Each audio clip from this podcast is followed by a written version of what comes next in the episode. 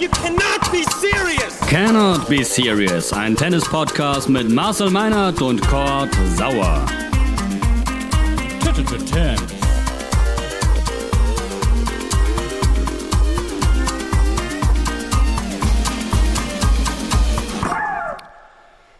Herzlich willkommen zu Cannot Be Serious Folge 54. Wir haben einen neuen Australian Open Champion, sowohl bei den Herren als auch bei den Damen. Und wir sprechen heute drüber.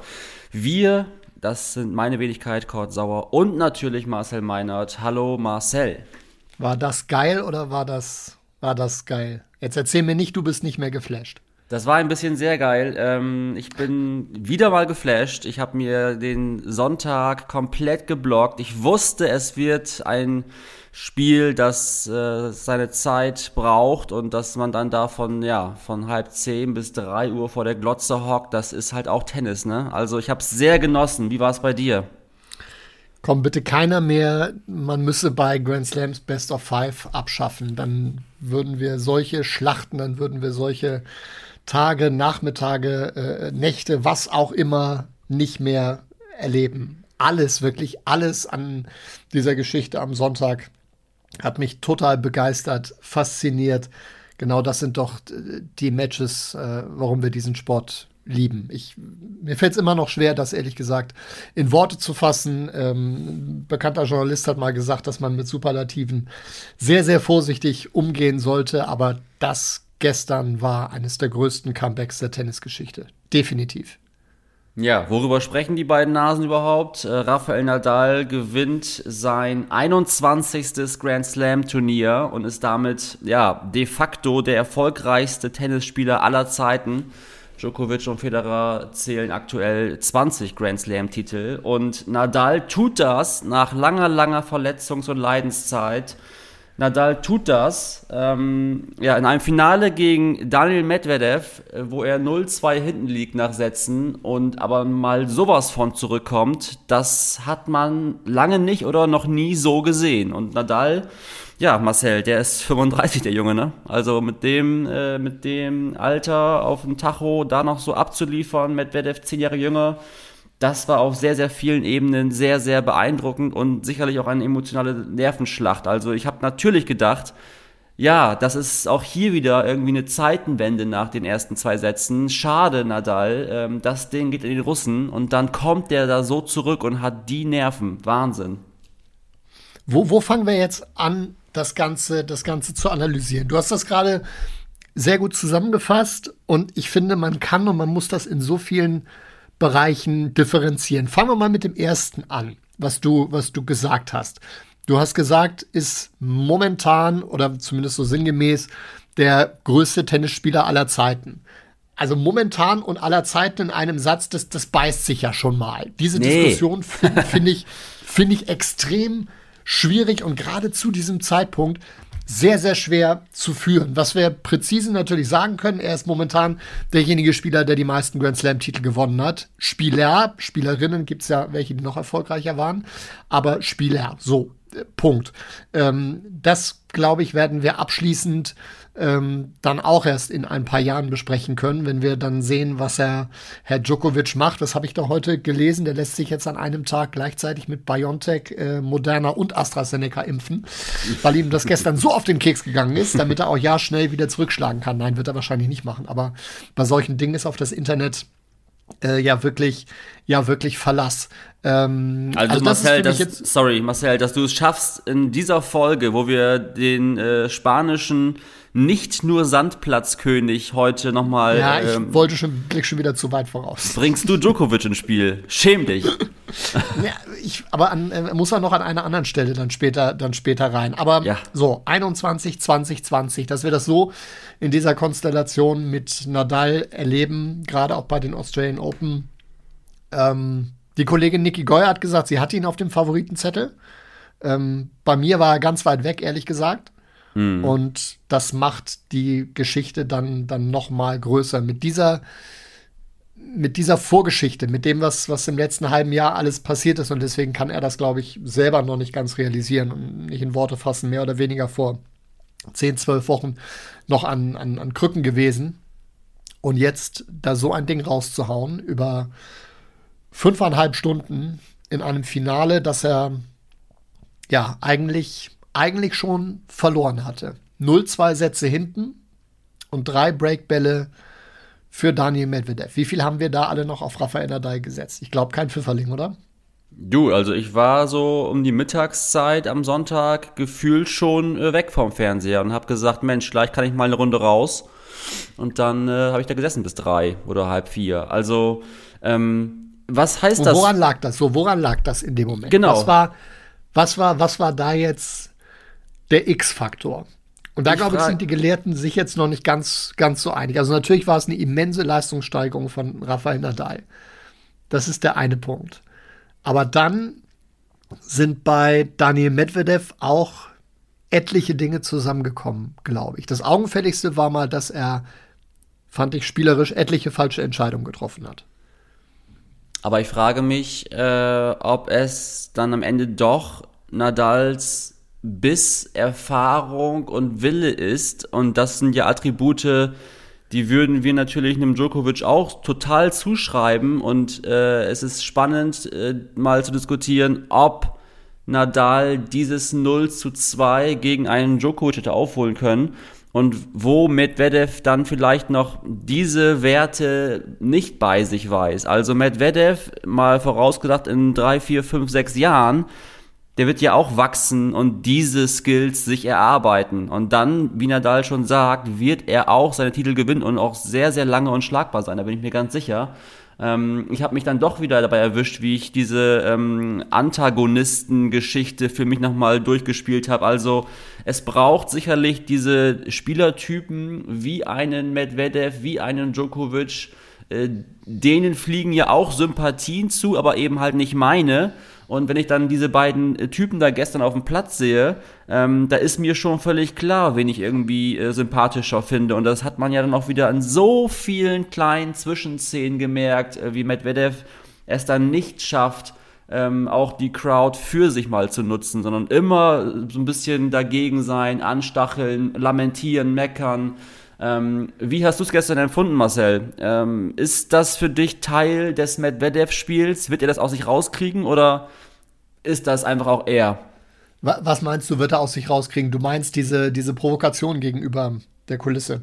Ja, also es ist immer so ein Zusammenspiel natürlich. Er fühlt sich quasi nicht so gepusht wie äh, sein Gegner. Er merkt, dass das Publikum pro Nadal ist. Er, er fühlt sich oft irgendwie von Kleinigkeiten äh, massiv gestört. Wir ähm, haben ihn jetzt mehrfach auch gegen den ähm, Schiedsrichter äh, wettern sehen.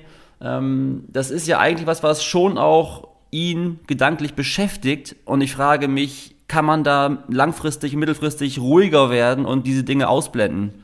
Ja, er muss es. Ähm, aber lass uns noch mal einen kurzen äh, gelben Zettel uns, uns hinlegen, nur dass uns Nadal jetzt nicht zu kurz kommt, wenn wir jetzt schon bei Fall. Medvedev sind. Das müssen wir dann danach noch mal ähm, nachholen. Aber es ist natürlich richtig, was du sagst und er muss grundsätzlich in diesem Bereich besser werden und er muss das auch erkennen. Gestern in der Nacht nach dieser Partie hat er es noch nicht erkannt. Ich weiß nicht, ob du die, die Pressekonferenz von ihm gesehen hast nach dem Finale. Nee, nur Oder die Rede. Ein, zwei Zitate da, da gesehen hast. Er hat, er ist in diese Pressekonferenz reingegangen und hat einen sehr langen Monolog gehalten und hat mehr oder weniger seine Geschichte erzählt, wie er an die, an die Weltspitze gekommen ist und wie es dazu gekommen ist, dass er jetzt solche Matches bestreiten darf, dass er in solchen Finals stehen darf und dass er vor so einer Kulisse spielen darf, weil er von vielen, vielen Seiten viel Unterstützung ähm, bekommen hat, weil sein Talent gewürdigt wurde, weil es äh, Leute gab, die diese, die diese Next Generation ähm, haben wollten, um diejenigen, die dort an der, an der Spitze sind, herauszufordern. Jetzt, sagt er, ist er an einem Punkt, an dem das Kind zu träumen aufgehört hat und an dem er diese Unterstützung vermisst hat. Er hat es noch ein bisschen deutlicher gesagt. Er fühlte sich respektlos behandelt gestern vom Publikum und nicht nur gestern, sondern auch im Verlaufe des Turniers. Und bisher ist mir Dani Medvedev immer als, als jemand vorgekommen, der zwei komplett verschiedene Gesichter hat, der dann nach einem Match relativ gut einordnen konnte, was er verkehrt gemacht hat. Ähm, und wo er möglicherweise auch gedanklich falsch abgebogen ist, was überzogen war. Er hat sich nach dieser Nummer mit dem ähm, Stuhlschiedsrichter im Match gegen Tsitsipas mit Raume Campistol hat er sich unmittelbar danach äh, entschuldigt und hat auch ähm, auf der PK gesagt, okay, ich wusste eigentlich in dem Moment, in dem ich das mache, mhm. dass das Quatsch ist. Das war gestern anders. Das hat mir, das hat mir gefehlt und er ist dann sogar noch ein bisschen weitergegangen und hat gesagt, ähm, ja, es hängt auch damit zusammen, dass ich, dass ich Russe bin. Wir werden ähm, sowieso nicht so angesehen wie andere Nationen. Und da ist er für mich auf einem kompletten Holzweg. Ja. Das war eine, eine Geschichte oder muss eigentlich eine Geschichte sein, die, die komplett aus dem Frust heraus entstanden ist. Und ich hoffe sehr, dass Gilles Sevara ihn, ihn da einnordet und ihm das Ganze nochmal erklärt. Novak Djokovic zum Beispiel hätte gestern rein emotional eine, eine ähnliche Situation, glaube ich, gehabt wie Dani Medvedev. Auch der hätte ähm, in allererster Linie gegen Nadal und gegen den Großteil der Fans gespielt. Das wäre wahrscheinlich sogar noch extremer gewesen, wenn er jetzt an diesem ganzen Hick, äh, mm. Hickhack da hätte, hätte spielen dürfen.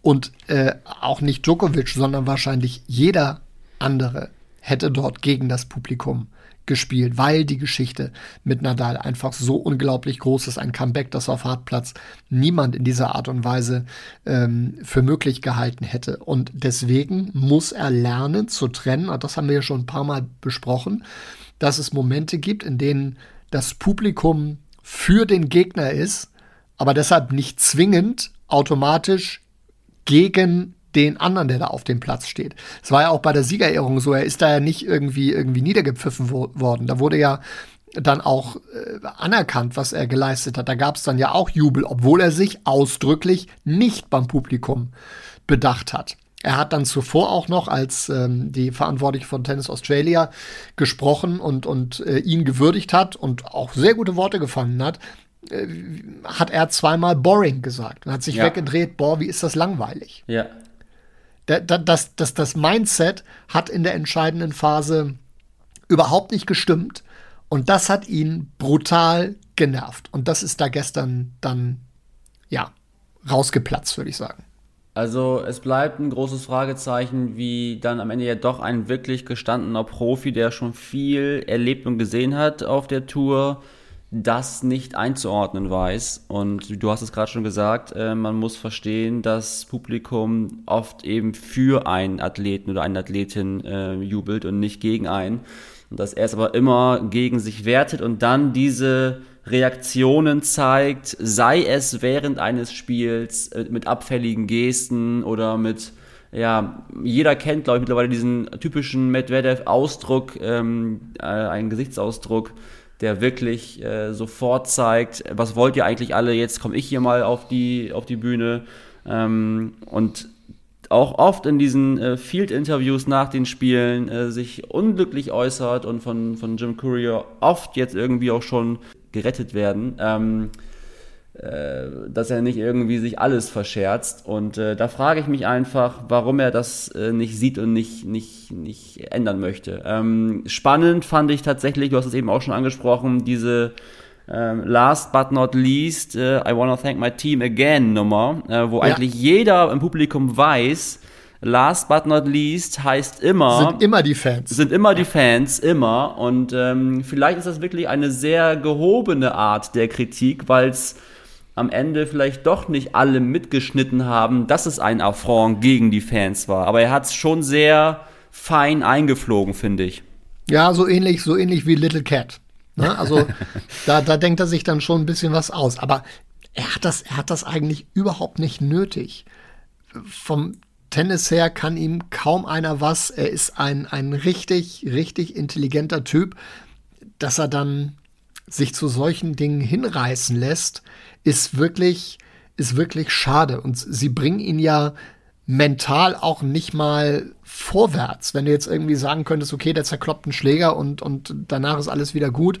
Aber, aber das ist ja bei ihm nicht so. Er spielt dann, dann ja fast auch weiter, als wäre nichts gewesen. Und du fragst dich eigentlich noch mehr, okay, das ist, lass es jetzt einfach bleiben. Es ist, bringt dich doch, bringt dich doch überhaupt nicht weiter, sondern es hätte ihn richtig in Probleme bringen können, diese, äh, diese, diese Schimpftirade da im, im Halbfinale. Da muss er einen Punktabzug für kriegen und nichts anderes. Also das ist schon, ja, das ist schon Jetzt. erstaunlich. Ich glaube, er hatte es eine ganze Phase eigentlich mal deutlich besser im Griff. Und sowas ploppt dann natürlich wieder auf, wenn extrem viel auf dem Spiel steht. Jetzt habe ich hier noch einen ganz dicken, großen gelben Zettel kleben. Ähm, ja, bitte. Steht Nadal drauf. Ähm, würdest du so, gerne noch eines weiter meiner Bilder, eines meiner Bilder gestern, wenn ich dir ganz kurz die Worte auf den Mund, aus dem Mund nehmen darf. Na klar. Siegerehrung. Und alle wollen zur Tat schreiten, mehr oder weniger. Todd Woodbridge steht da und Nadal sagt er als erstes, komm, könnt, könnt ihr mir mal einen Stuhl geben? Das, das war alles so anstrengend ich muss mich erstmal hinsetzen. Und dann, dann sitzt der Australian Open Champion da der, und, und äh, guckt zu, wie sich, das, wie sich das alles aufbaut und, und erhebt sich dann im, im richtigen Moment. Äh, das war ein, war ein Bild für die Götter. Der alte Mann und das Spiel, ähm, er kann einfach nicht ohne. Und dann diese letzten Sätze, dann bei der, bei der Siegerehrung, hey, ich habe äh, durchaus in den letzten Monaten mal drüber nachgedacht, ob ich das eigentlich noch, auf, äh, noch, noch machen soll und ob ich es nicht, nicht eigentlich lieber bleiben lassen müsste. Aber ganz ehrlich, ich bin jetzt so voller Energie, ich habe so viel Bock. Also ihr müsst so ein bisschen mit mir aushalten und ich komme wahrscheinlich nächstes Jahr noch mal wieder. Ähm, das war überragend. schön, ne? Das überragend. Schön. Und wenn man dann sich auch noch mal, ich weiß, ich gehe da dann immer weit zurück, aber das erste Mal, dass, dass ich äh, Nadal äh, gesehen habe, äh, sowohl auf dem Court als dann auch bei einer, bei einer Pressekonferenz, war, war, war 2004. Da konnte er zwei, drei Brocken Englisch, wie sich dieser äh, schüchterne Spanier zu, zu einem unglaublichen Weltstar entwickelt hat, finde ich einfach nur großartig. Absolut. Aller, allergrößten Respekt auf, auf jeglicher Ebene tatsächlich ist es ja auch irgendwie ein schöner Teil der Tour, dass du, wenn du irgendwie Anfang 20 bist und vielleicht äh, nur des Spanischen mächtig und dann lernst du halt, dass du irgendwie mit Englisch irgendwie weiterkommst und wenn du jetzt 35 bist und diverse ähm, ja, Teile der Welt bereisen durftest und äh, sprechen durftest und musstest, dann kannst du es halt auch. Das ist auch irgendwie von ihm sehr, sehr äh, schön mitgezogen worden. Ähm, du sprichst es an. Ich finde sein Commitment, hey, ich komme nächstes Jahr wieder. Ich habe fast ein bisschen Angst, dass es aus einer äh, Euphoriewelle heraus äh, gesagt wurde. Äh, siehst du ihn definitiv im nächsten Jahr wieder da spielen oder kann alles passieren? Verletzung nicht ausgeschlossen, ne? Ach, was kann heutzutage in zwölf Monaten alles passieren? Ja. Ähm, ich glaube, er wird nach dieser Phase der, der Euphorie jetzt wieder sehr sorgsam überlegen, was ist, was ist gut für mich und was will ich eigentlich? Was sind meine Ziele und wo kann ich am erfolgreichsten sein? Bringt es mir zum Beispiel was, wenn ich jetzt nach Indian Wells und Miami fliege? Ist der Hunger so groß, dass ich auch bei diesen Turnieren nochmal Gas gebe? Oder muss ich nicht eigentlich jetzt sagen, okay, der Körper braucht jetzt die Pause, und wir sehen uns alle auf Sand in Monte Carlo wieder. Im April. Du Warum eigentlich eben, nicht? Du hast es eben angesprochen, äh, der alte Mann brauchte den Stuhl. Ich finde, man hat während des Spiels relativ wenig ähm, verspürt, dass es gegebenenfalls nicht mehr reichen könnte. Ich finde, er hat vor Energie ja. gestrotzt und ich finde, das ist Nadal, wie man ihn auch immer kannte. Ähm, ich würde gerne ganz kurz auf die Eurosport-Coverage eingehen, ähm, wo die Kollegen Becker und Stach kommentierten und immer wieder ähm, die vor Ort befindliche Barbara Babsi Chat äh, konsultierten, die am Feld saß, am Court saß. Ähm, also liebe Grüße an, an Barbara. Ich muss aber ehrlicherweise sagen, Marcel, dass mir diese äh, Eindrücke vom Court wenig gebracht haben. Ähm, und am kuriosesten fand ich eigentlich, dass es im ersten Satz hieß, nach drei Spielen sagte, sagte Chad, Mensch, der Nadal, der schwitzt so. Ähm, ich mache mir große Sorgen, dass er es nicht durchhält oder dass er ähm, einfach zu viel Energie lässt. Und man muss einfach sagen, rückblickend hat diese Prognose ja wohl so gar nicht zugetroffen. Ja, es sind dann so, so Analysen, vor allen Dingen aus Anfangsphasen ähm, äh, solcher Matches, die dich dann gerne ganz schnell wieder, wieder einholen. Und äh, irgendwie fragt dann jetzt keiner mehr, okay, hat er nach fünf Stunden eigentlich, hat er da eigentlich nie mehr getropft? Oder ja.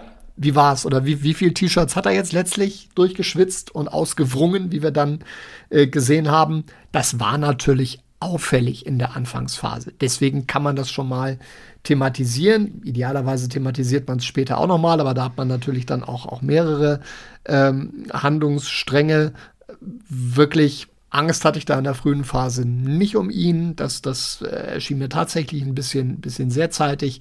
Dann der Eindruck, ähm, letztlich war ja Medvedev dann derjenige, dem man die Strapazen deutlich mehr angemerkt hat und der es dann auch mit den Massagen im Seitenwechsel dann äh, offener gezeigt hat als Nadal, der natürlich auch in dieser Beziehung genau weiß, was er da, was er da machen muss, nämlich dem Gegner da überhaupt keinen Ansatz geben und ähm, Hast du da irgendwann gesessen um, um, um zwei Uhr auf den Sonntagnachmittag und hast gedacht, Mensch, jetzt der fünfte, das könnte für Nadal irgendwie schwierig werden? Oder bist du da eher Team, hey, der wird es auf jeden Fall packen, weil er ist Nadal?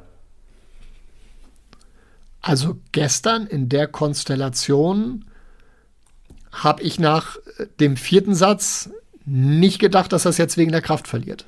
Mhm, okay. Also den, den Eindruck, den Eindruck hatte ich jetzt äh, nicht. Ich äh, war eher so in der Richtung, okay, aber jetzt, jetzt muss doch, jetzt muss doch Medvedev eigentlich äh, seinen, seinen Spirit wiederfinden und muss doch wieder klarer in seinem Spiel äh, agieren. Er weiß doch jetzt letztlich, was er tun muss, um ihn zu bezwingen. Aber der hat einfach die Momente, die Chancen dann überhaupt nicht mehr genutzt und war mit den, mit den Gedanken, nicht auf der Höhe.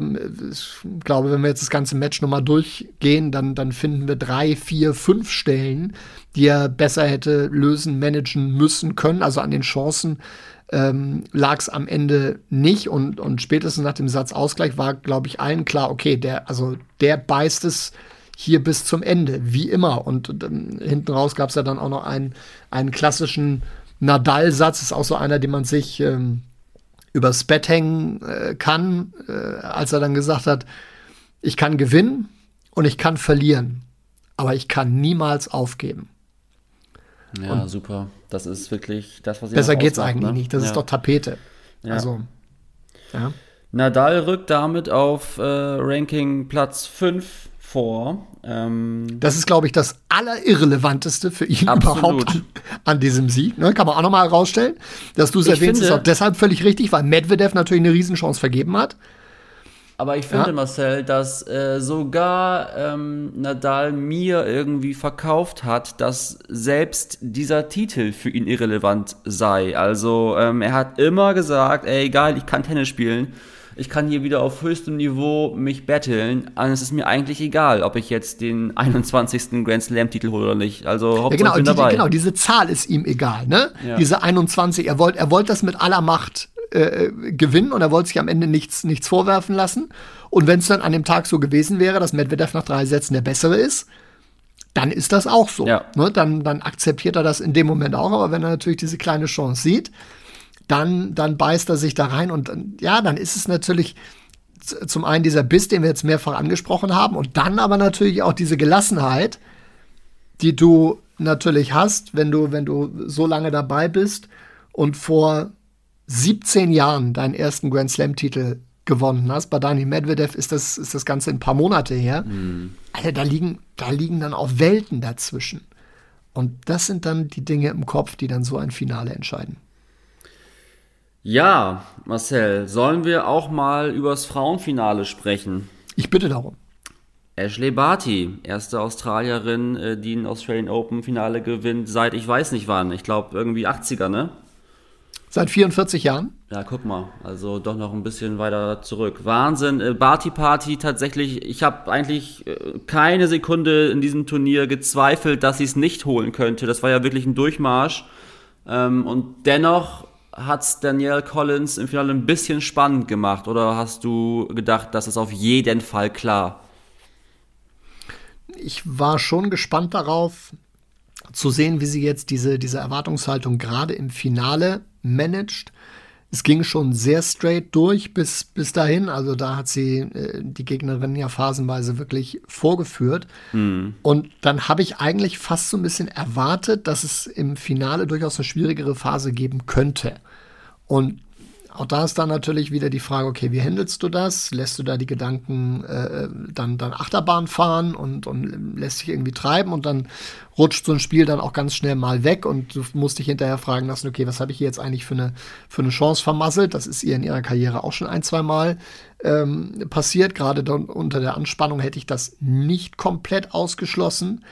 Aber letztlich muss man dann sagen, bringt sie einfach zu viel mit und ist dann in ihrer Entwicklung auch zu weit, sowohl spielerisch, also das ist ja das, was mich noch mehr begeistert als, als mental, also die Nummer mit, mit Erwartungen und sowas und Heimspiel, das hat sie wirklich ganz gut äh, in den Griff bekommen. Also, ist ja, die ist ja so breit aufgestellt und, und hat ein, ein, ein tolles Portfolio, das sie da auf den Platz bringt und mit dem sie jede Gegnerin äh, dominieren kann und, und ähm, hat einen absolut hochverdienten Sieg eingefahren und dann eben auch in dieser kritischen Phase im zweiten Satz sich zurecht gesagt, okay, wenn ich das spiele, was ich, was ich kann, wenn ich ja einfach mein Tennis auf den Platz bringe, dann kann mir auch keiner was. Daran hat sie sich dann wieder erinnert und äh, gewinnt dann das Ding tatsächlich ohne Satzverlust. Also wie sie da auch äh, merklich wieder angezogen hat äh, im zweiten, nachdem es dann mal kurz nicht so lief, äh, war auch schon wieder mal sehr beeindruckend. Ne? Also Barty, Genau, die eine oder andere hätte da halt auch die Einstellung gehabt, okay, jetzt lasse ich den Satz mal laufen, genau. dann fange ich im dritten wieder an. Genau. Das kann dir natürlich in so einem Finale erst recht ganz, ganz blöde auf die Füße fallen, wenn, wenn dann die Gegnerin ähm, dadurch wieder Oberwasser kriegt. Und genau das hat sie nicht getan. Und ja, ja Schön, dass, ähm, da, ein Sehnsuchtsziel erreicht. Schön, dass äh, Collins, das war ihr erstes äh, Grand Slam-Finale, ähm, dass sie da auch tatsächlich äh, gut was auf den Platz gelegt hat. Also man hätte ja auch erwarten können, Mensch, die ist total angespannt. Aber am Ende hat sie auch überhaupt nichts zu verlieren gehabt. Insofern ähm, ja, hat mir Spaß gemacht, das äh, Spiel zu sehen und ich muss sagen, Barty, eine der Spielerinnen, ähm, da würde ich mich tatsächlich jederzeit sehr gerne auch ins Stadion setzen und mich davon beseelen lassen, wie die das äh, Spiel auf den Platz bringt. Also es ist immer wirklich super äh, schön anzugucken, geradlinig und ähm, konsequent.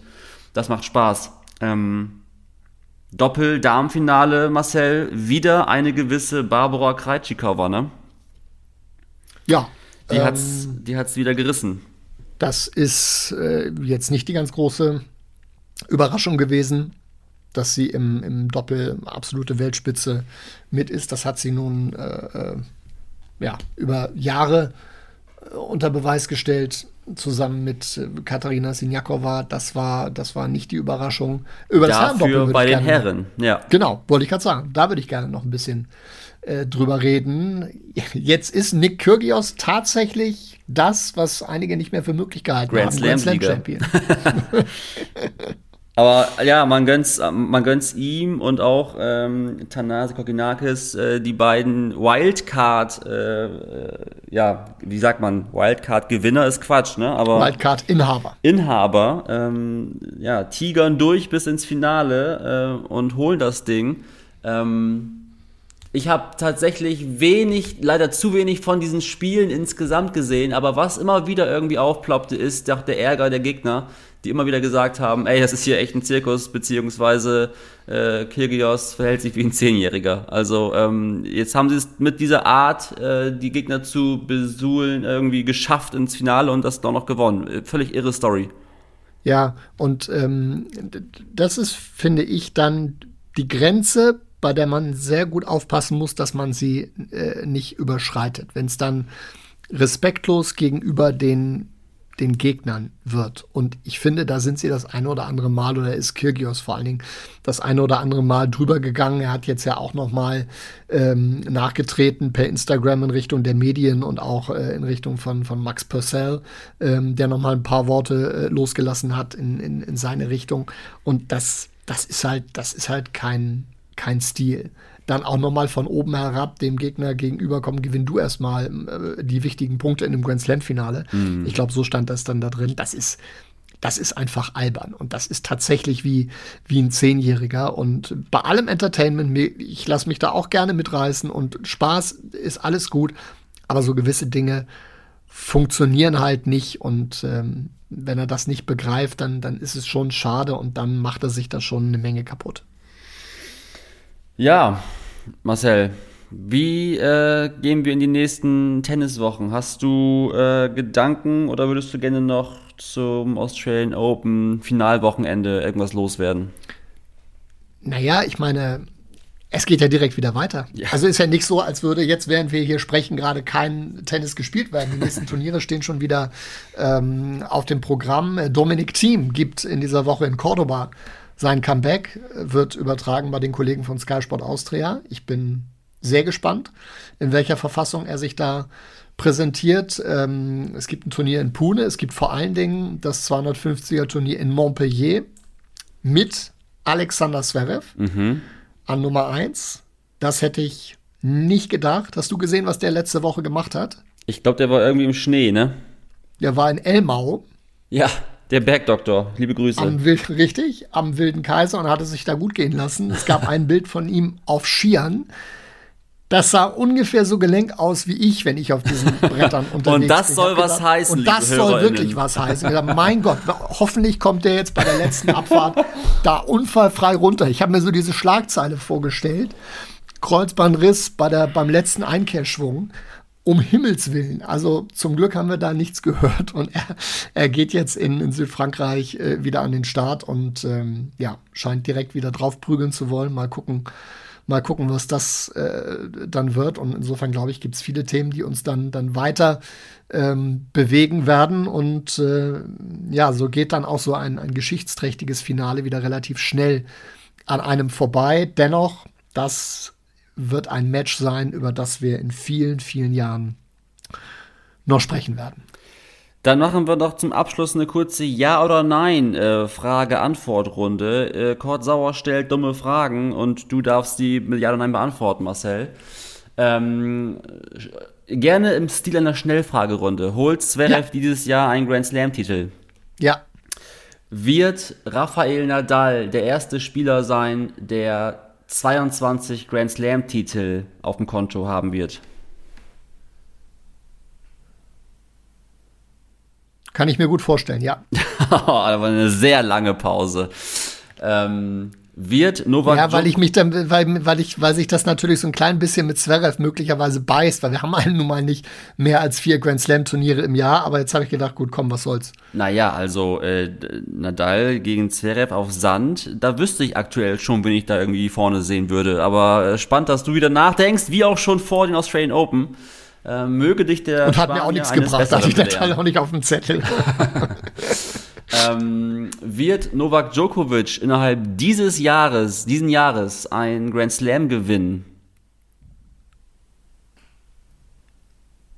Nicht auszuschließen, Tendenz eher negativ. Ja, ne, also ich sehe auch fast nur die US Open da gerade. Aber das ist auch wieder wirklich sehr viel Glaskugel. Du weißt natürlich auch nicht, inwieweit sich dann die Regularien möglicherweise für Frankreich und für, für London dann nochmal noch ändern würden. Also da würde ich mir jetzt auch nicht festlegen wollen, dass, dass sich da im April, wenn wir möglicherweise wieder eine ganz andere Konstellation haben in der Pandemie, nochmal zusammensetzen und gucken, okay, wo, wo, wo sind wir dann eigentlich? Aber momentan würde ich, würde ich sagen, eher schwierig. Djokovic spielt in, in Dubai sein nächstes Turnier. Da darf er noch einreisen, hat er sich sagen lassen. Okay. Ähm, gucken wir uns an. Sehen wir Naomi Osaka in diesem Jahr in einem Grand Slam-Finale? Oh, sehr gute Frage. Oh, vielen Dank.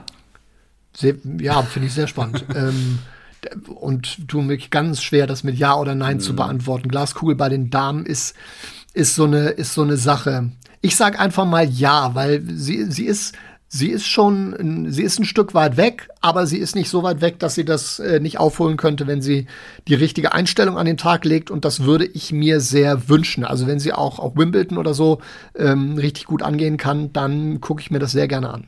Ich habe noch so eine richtige Killerfrage jetzt. Schafft es eine der deutschen Frauen innerhalb diesen Jahres in ein Grand Slam Viertelfinale? Ich würde es mir wünschen, schließe bei Angelique Kerber nichts aus. Da das allerdings tatsächlich die einzige ist, die ich für ein Viertelfinale überhaupt auf der Rechnung habe, es sei denn, du willst mir jetzt den Doppelwettbewerb dann noch irgendwie mit einreden, ähm, würde ich, würde ich sagen, eher nein. Also French Open nehme ich mal komplett raus. Das, das halte ich für sehr schwierig. Wimbledon weißt du nie. Das, das kann funktionieren, auch von 0 auf 100. Aber momentan kann niemand sagen und wahrscheinlich auch sie selbst nicht, wo Angelique Kerber gerade steht.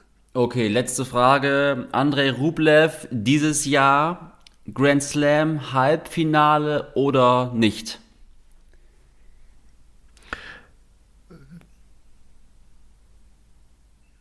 Nein, für mich. Ähm, wobei wir natürlich auch bei den Australian Open gesehen haben, wie schnell es dann auch mal gehen kann, wenn sich so eine Tür öffnet, wenn sich im Draw gewisse Möglichkeiten bieten und du dann, dann durchziehen kannst. Aber bei, bei Rublev fehlt mir seit geraumer Zeit ein bisschen was und fehlt mir gerade so der, der nächste, der nächste Step, dass er da oben richtig angreifen will. Das ist mir momentan ein bisschen zu wenig. Spannend, ne? Ich als Laie habe ihn lange mit Medvedev auf einem Level gesehen und dachte mir so, oh, die beiden, die werden uns die nächsten Jahre echt Spaß machen. Und jetzt hat der Medvedev da so, äh, ist er so abgehoben, da im Sinne von durchgestartet. Ja, das war ja auch nicht ganz falsch. Also erinnere dich, 2020 war das ja im, im Herbst, da hat André Rublev ja alles an die Wand gespielt. Ja. Ich glaube, fünf 500er-Turniere ja, ja. gewonnen. Also der, also der kann es ja, aber bei dem gibt's halt auch nur Linie oder Plane dazwischen ist halt relativ wenig. Das ist besser geworden, aber ich würde mir den ein oder anderen Plan B, C ähm, da doch noch wünschen. Er selber wird, glaube ich, auch schon so ein bisschen ungeduldig. Das ist meist dann eine schwierige Mischung. Also gucke ich mir auch gerne an, wie, wie, wie sich das in diesem Jahr entwickelt. So viele, so viele spannende Themen. Ach, herrlich. Okay, letzte Frage, wirklich letzte Frage. Wird ja. Kurt Sauer auf Amateurebene von LK 19 auf LK 12 endlich den Durchbruch schaffen? Davon gehe ich schwer aus. Ich auch. Du, du, setzt dir, du setzt dir grundsätzlich ehrgeizige Ziele. Ich glaube, das ist auch gut so.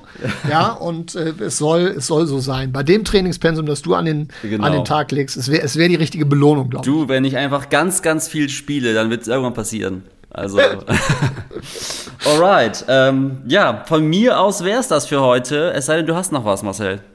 Nee. Nee, das reicht auch, ne? Also wirklich. Hinten Jetzt haben wir Leute noch Blödsinn.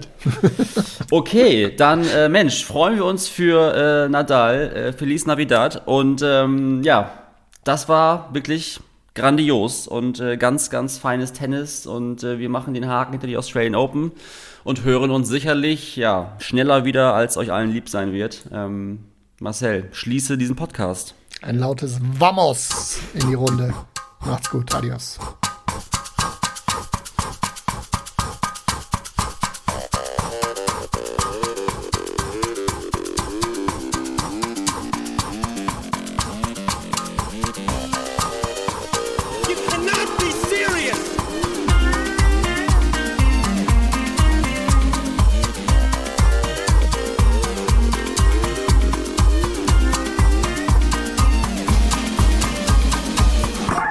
terms.